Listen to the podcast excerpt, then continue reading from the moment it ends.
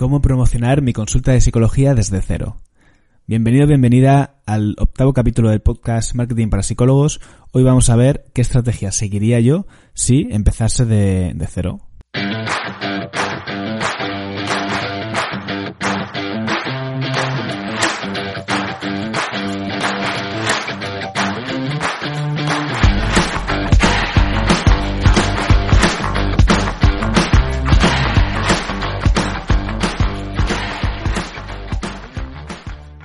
Poquito a poco, tras el diván, la comunidad de marketing online para psicólogos va cogiendo va cogiendo rodaje, cada vez más personas eh, se interesan por la propuesta y me escriben, ¿no? Y una de las preguntas más habituales o una situación que me estoy empezando a encontrar es que están llegando muchos terapeutas que, que están comenzando su carrera profesional y que no saben muy bien por dónde empezar, ¿no? Que cuando les hablo de mail marketing, les hablo de Google Ads, etcétera, eh, dicen, pero ¿qué es eso, no?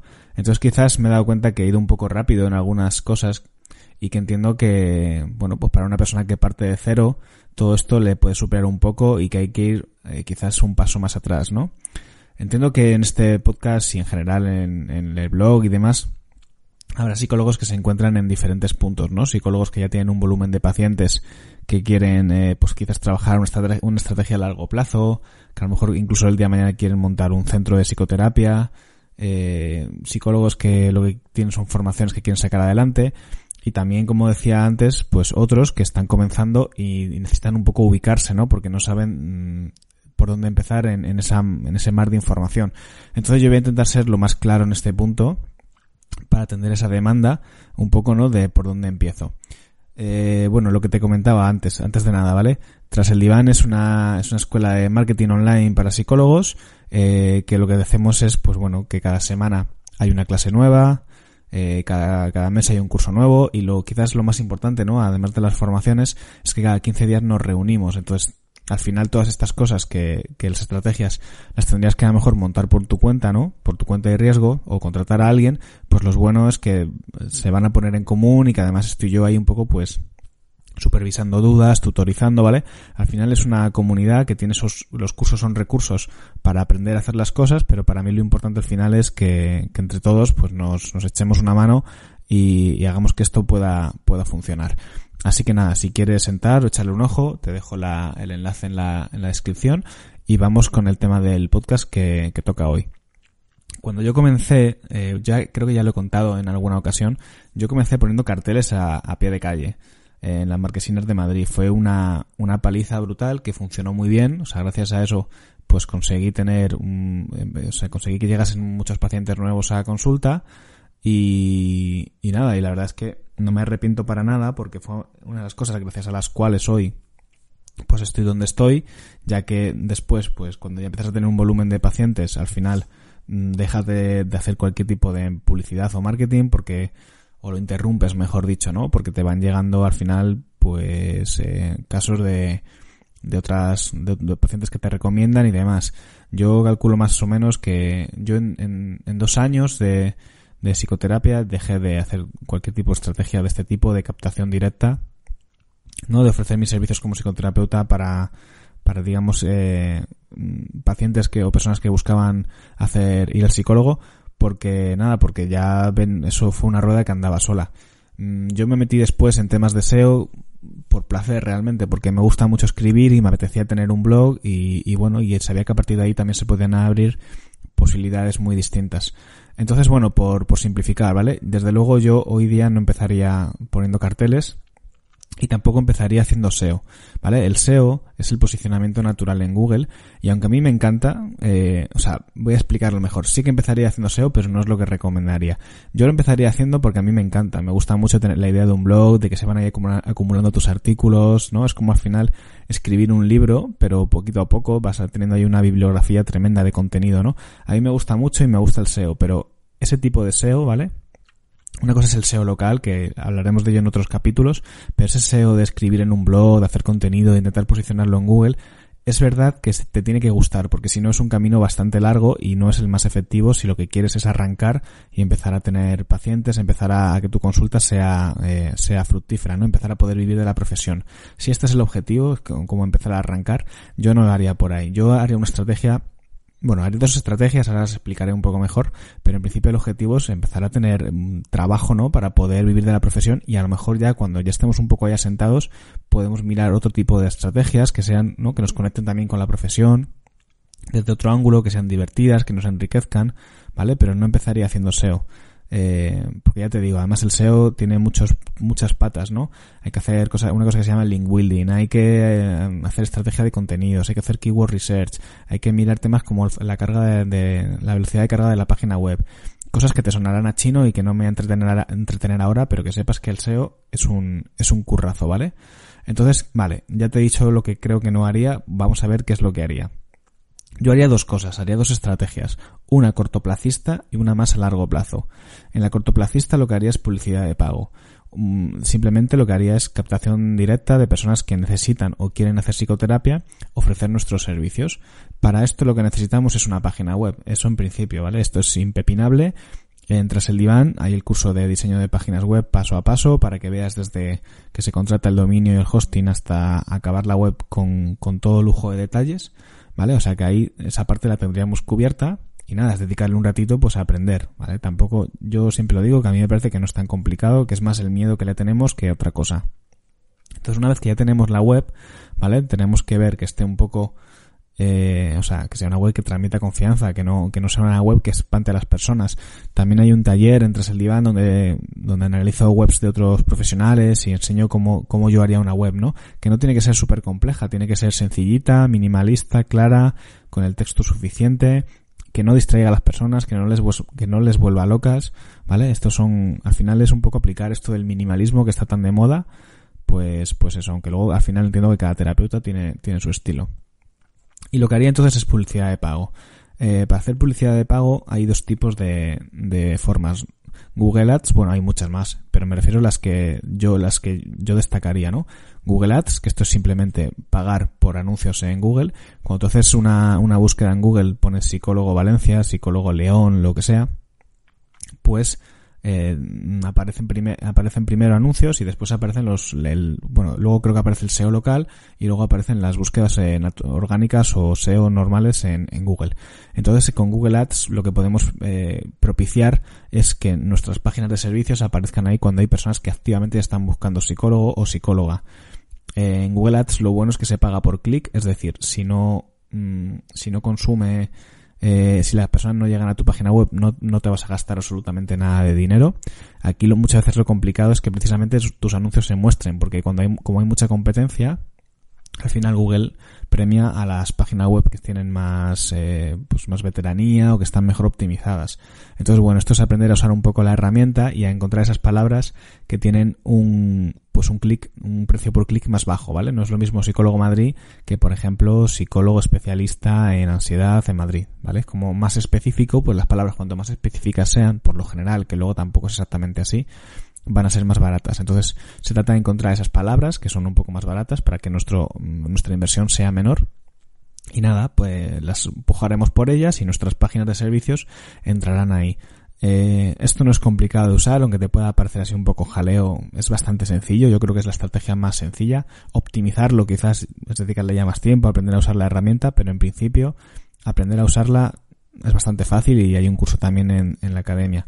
Eh, lo bueno es que, mm, en principio, es verdad que hay que invertir una cantidad de dinero X, ¿vale? Si no tenemos absolutamente nada que invertir, o sea, no tenemos nada para invertir, pues es una faena, tendremos que tirar por otro tipo de estrategias, pero generalmente un fallo que detecto es como que los psicólogos, bueno, los psicólogos y supongo que en general todas las personas, como que preferimos ir a riesgo cero, ¿no? Nos abrimos una red social y como esto no cuesta dinero, pues venga ahí que le dedicamos a publicar contenido todos los días, a, a dar la turra, y al final no tiene ningún, eh, ningún beneficio o tiene poquísimo retorno, ¿no? En cuanto a consulta, que es lo que estamos empezando.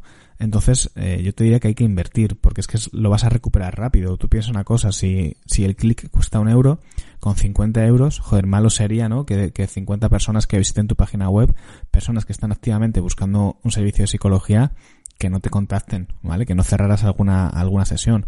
Creo que, que malo, malo sería, la verdad.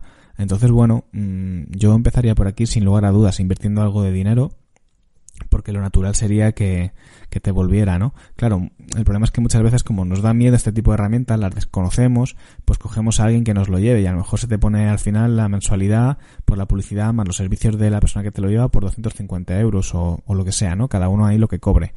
Claro, eso ya sí que es una inversión más grande, ¿no? Si no tenemos dinero, pero mm, te insisto, puedes aprender tú. En la academia hay un curso, no, no es excesivamente complicado aprender a usar Google Ads y, y nada, eh, pues es aprender y, y, poner esas páginas de servicios, ¿vale? Y la otra opción, la otra forma de hacer publicidad de pago eh, sería Facebook Ads, ¿vale? En Facebook Ads simplemente lo que vamos a hacer es impactar a personas eh, nuestros anuncios van a impactar a personas eh, cuando están utilizando las redes sociales, ¿no? Sería más parecido a lo que hice yo en su día cuando ponía carteles. O sea, yo ponía carteles en Madrid y la gente que los veía, pues alguno le podía cuadrar el mensaje, o estaba buscando incluso psicólogo y ahí se lo encontraba y llamaba, ¿no? Pues sería parecido a esto, pero en vez de patearnos toda la ciudad, pues simplemente lo pondríamos a correr en las redes sociales. Entonces esto puede ser muy efectivo la verdad puede ser muy efectivo si se plantea bien la, el anuncio, ¿no? Si se hace una oferta o se hace una propuesta llamativa, la creatividad es bonita, se segmenta bien a las personas que, por ejemplo, ¿no? Pues podemos mostrar el anuncio a las personas que están más cerca de, nosotros, es decir, si se, si se segmenta bien puede ser una estrategia súper brutal que con un presupuesto muy muy bajito consigamos eh, un retorno grande.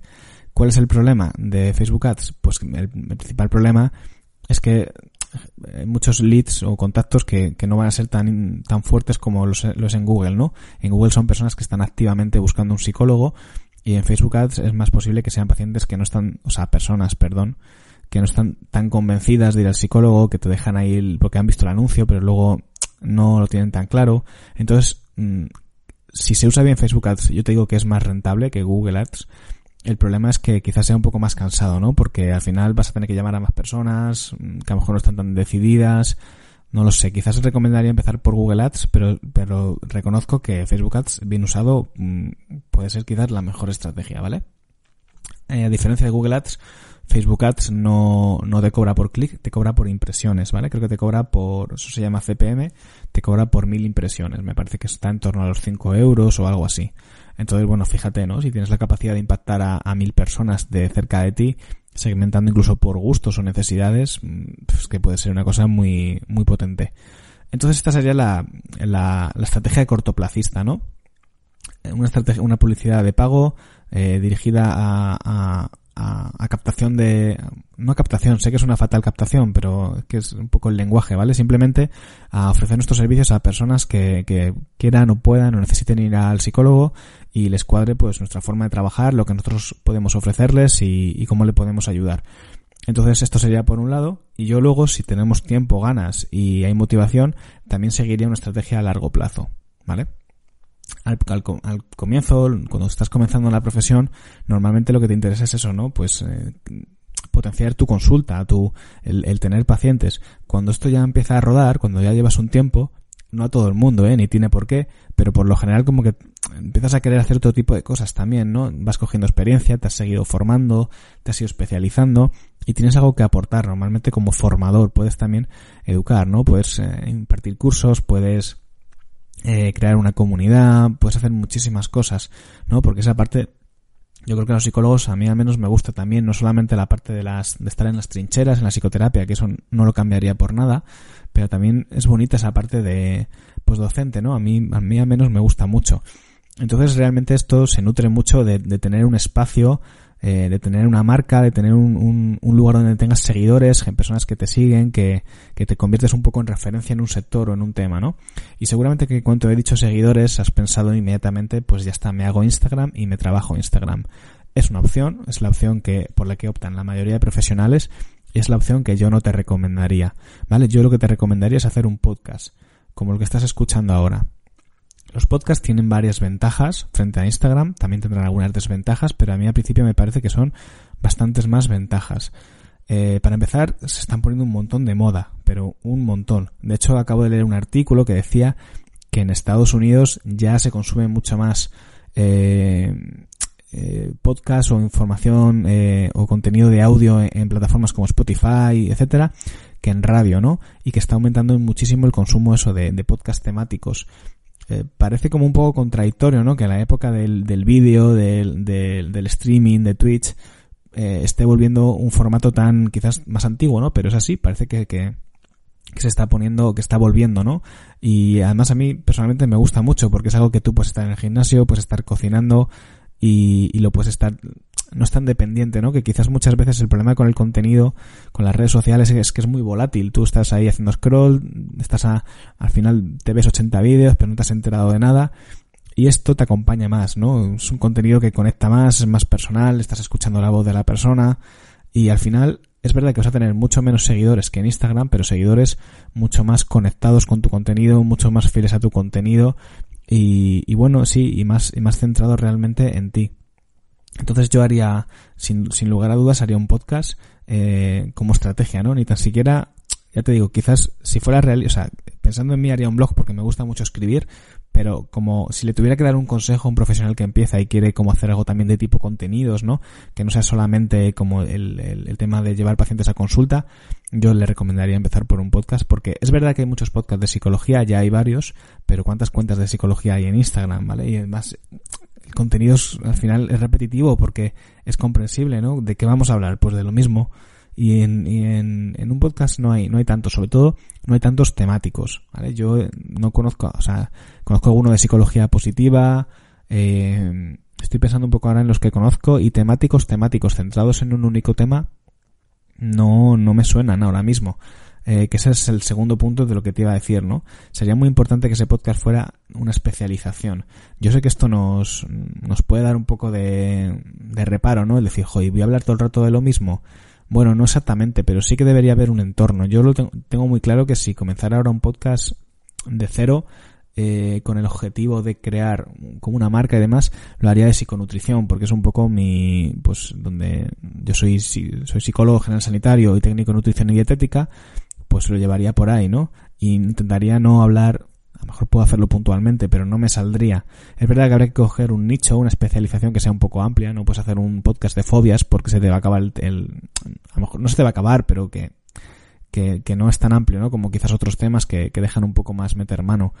Eh, y, y, yo creo que funcionaría muy bien. No sé, hay temas que me parecen que serían súper interesantes, ¿no? Como temas de, de, de aceptación y compromiso, eh, de, yo qué sé, de, bueno, de mindfulness hay, sí que hay algunos ya, ves, yo por ahí no empezaría porque ya hay varios de cosas de meditación y demás, no empezaría, de terapia sistémica, por ejemplo, creo que es una cosa que le podría interesar incluso a muchos a los prof a profesionales, ¿no? Y si tú eres muy bueno en terapia sistémica, pues a lo mejor incluso puedes acabar siendo formador como terapeuta sistémica.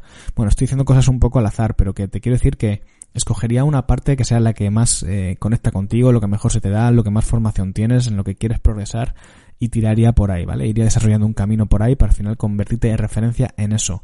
Unas cosas que veo en psicólogos que conozco que se, que se han abierto un podcast es que de repente un día empiezan a hablar de pautas para padres para niños, ¿no? Que para, yo qué sé, para ayudarles a concentrarse en los estudios. De repente otro día hablan de las emociones, pero como para personas adultas, de cómo canalizar la rabia. Otro día hablan de la ansiedad, eh, no sé, como cosas como muy de aquí y de allá, ¿no? Que está bien, pero al final no te, no, no, no generas una audiencia que, que porque al, que le interesa, el que es padre y, neces y, necesita pautas para ayudar a sus hijos, puede no interesarle para nada, eh, yo que sé, cómo calmar un ataque de ansiedad, por ejemplo, ¿no? Estoy diciendo cosas un poco al azar. Entonces, ¿qué pasa? Que si tú das recurrentemente un tipo de contenido, al final, por ejemplo, si seguimos con el tema de los padres, ¿vale? Un canal para padres, para pautas de, pues para, yo que sé, para las rabietas, para técnicas de estudio, para poner límites. Al final vas a crear una audiencia de padres, ¿no? Interesados en la psicoeducación. Mientras que si tú tocas de aquí y de allá, al final tu público no se va a enganchar tanto porque a lo mejor el de hoy le interesa, pero hasta el podcast número 9 no vuelves a tocar un tema que, conecta con lo que está buscando, ¿no? Entonces esta es un poco la idea de la especialización y de crear audiencia.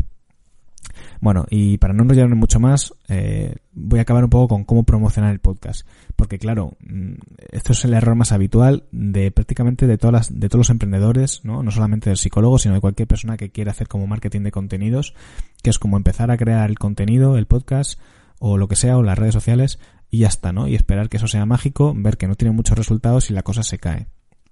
Ahí es tan importante el tema de generar el contenido como de promocionarlo, ¿vale? ¿Y cómo se promociona un podcast? Pues primero la, hay que empezar por el, por el principio, por lo más barato, lo más sencillo, que es pasarlo a todos nuestros contactos.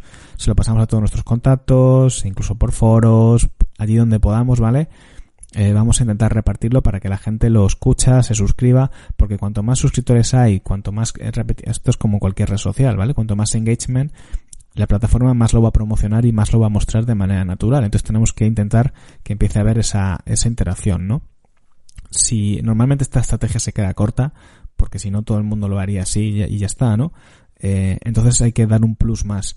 Y ese plus más, hay dos formas de promocionar un podcast principalmente. Una es con publicidad de pago, otra vez de nuevo, ¿vale? Mandar tráfico mediante Facebook Ads, por ejemplo, al podcast para que se vaya promocionando y eh, la otra opción es eh, hacer colaboraciones, es decir, aprovechar las audiencias de, de otras personas, de otros podcasters, entrevistar a personas, ¿no? Que luego ellos van a mover en sus canales eh, sus entrevistas, estas entrevistas o incluso pues pedir aparecer, ¿no? Suscitar una colaboración en, en, los canales de otros podcasters, de otros relacionados, ¿eh? Claro, tienen que ser de, de temas, de temáticas parecidas.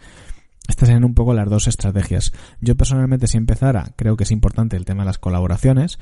Yo lo que haría es, eh, empezaría por la publicidad, empezaría grabando mis podcasts sin invertir nada, ¿vale? Los iría grabando para ir cogiendo rodaje. Además no necesitas nada de material, ¿eh? Quiero decir, no hay que volverse locos. Con un, con un micrófono de solapa y un, y un programa de edición de audio gratuito para comenzar es más que suficiente. Ya habrá tiempo de invertir en cosas mejores más adelante. Entonces yo empezaría a hacerlo de manera gratuita, ¿vale? Centrándome, o sea, como hobby, si te gusta, creando esos podcasts, esos capítulos y, y trabajando sobre todo la parte de la publicidad de pago para, que, para ir recibiendo pacientes, ¿no? Cuando ya tengas una economía más sostenible que te permita asumir un poquito más de riesgos, que te permita, ¿no? Pues interrumpir la publicidad de pago porque ya tienes un volumen de pacientes importante. Pues oye, yo personalmente lo que haría es dejarme una parte que no tiene por qué ser mucho, igual 50, 60 euros al mes, para promocionar el podcast. Como una inversión de futuro, tú le vas metiendo dinero, que eso vaya creciendo y, y el día de mañana, igual no, no va a ser dentro de seis meses, pero igual dentro de un año o dos años, tienes una super audiencia, que eso es, a nivel de marketing, es lo más importante que puedes tener, ¿vale? Más que cualquier estrategia de publicidad, de cualquier historia, tener gente que le gustas, que te sigue, que te, que confía en ti, es lo más importante y te va a abrir muchísimas puertas. Entonces, si te gusta realmente esto, si dices, oye, mira, yo solamente me quiero dedicar a pasar psicoterapia y me quiero desentender de todo esto, pues ya está, olvídate de esta segunda parte. Pero si quieres añadir ese plus, mm, yo me reservaría cuando ya tengas una economía buena, pues una parte simbólica, ¿vale? Un, yo qué sé, 50 euros y le metería publicidad de pago para que eso poquito a poco se vaya haciendo efecto bola de nieve y vaya creciendo. Y ya verás como si eso empieza a crecer, te vas a motivar, ¿vale? Cuando empiezas a recibir comentarios de la gente positivos, eh, a la gente le gusta lo que haces, mm, te escriben porque quieren entrevistarte, eso va motivando y poquito a poco pues le vas dedicando más atención, ¿no? Que es un poco lo que pasa también con las redes sociales, que como, comenzamos y tampoco hay una... no ocurre gran cosa, ¿no? Salvo unos cuantos me gustas que no pagan el alquiler del despacho, pues al final la cosa la solemos dejar ahí, ¿no? Y, un poco desinflándonos y demás. Yo sé que la tentación de empezar por Instagram es, mm, es muy tentadora, más la redundancia, porque es fácil, te abres una cuenta, empiezas a publicar, y esto tienes que saber pues cómo subirlo a iVoox y, y tal. No es difícil para nada, o sea, es súper sencillo. De hecho, entre el diván tengo pensado hacer un, un curso de, de podcasting también, eh, porque no es nada complicado, o sea, son cuatro cosas. Al final es mucho más sencillo que una red social porque Instagram es súper súper demandante, tienes que generar un contenido eh, periódicamente, porque si no el algoritmo te penaliza, tienes que andar contestando comentarios, tienes que interaccionando con la gente.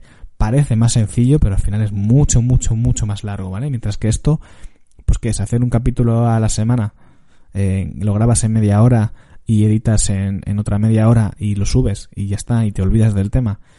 Yo personalmente lo, lo tendría bastante claro. Bueno, pues nada, esta sería mi, mi, mi consejo, mi propuesta. También luego depende de las necesidades personales de cada persona, de cada situación, eh, de sus objetivos también personales, pero si eres un psicólogo o una psicóloga que está comenzando y no sabe muy bien qué hacer, yo te recomendaría que, hicieras publicidad de pago para empezar a tener volumen de pacientes cuanto antes, ¿vale? Y, y tranquilizarte y también empezar a coger experiencia, que eso te va a dar mucho, pues, mucho bagaje también para luego cualquier estrategia de marketing que hagas, al final pasar de la teoría a la práctica es lo que te va a convertir en un terapeuta, en un gran terapeuta. Y, y nada, y luego si te gusta el tema de, de compartir contenidos y hacer cosas creativas, puedes optar por la opción que quieras. Yo te recomendaría la del podcast. Bueno, pues nada, esto es todo. Espero que, que te haya servido, te haya alumbrado un poco en este, en este mar de dudas. Y, nada, que bueno, que si te interesa seguir aprendiendo sobre marketing y quieres ampliar conocimientos y sobre todo llevar a la práctica todas estas cosas que estamos aquí hablando, pues tienes la Academia de Marketing Online para Psicólogos que te recibiremos con los brazos abiertos y, yo personalmente te ayudaré en todo, todo lo que pueda. Así que nada, nos vemos en el siguiente capítulo. Un abrazo.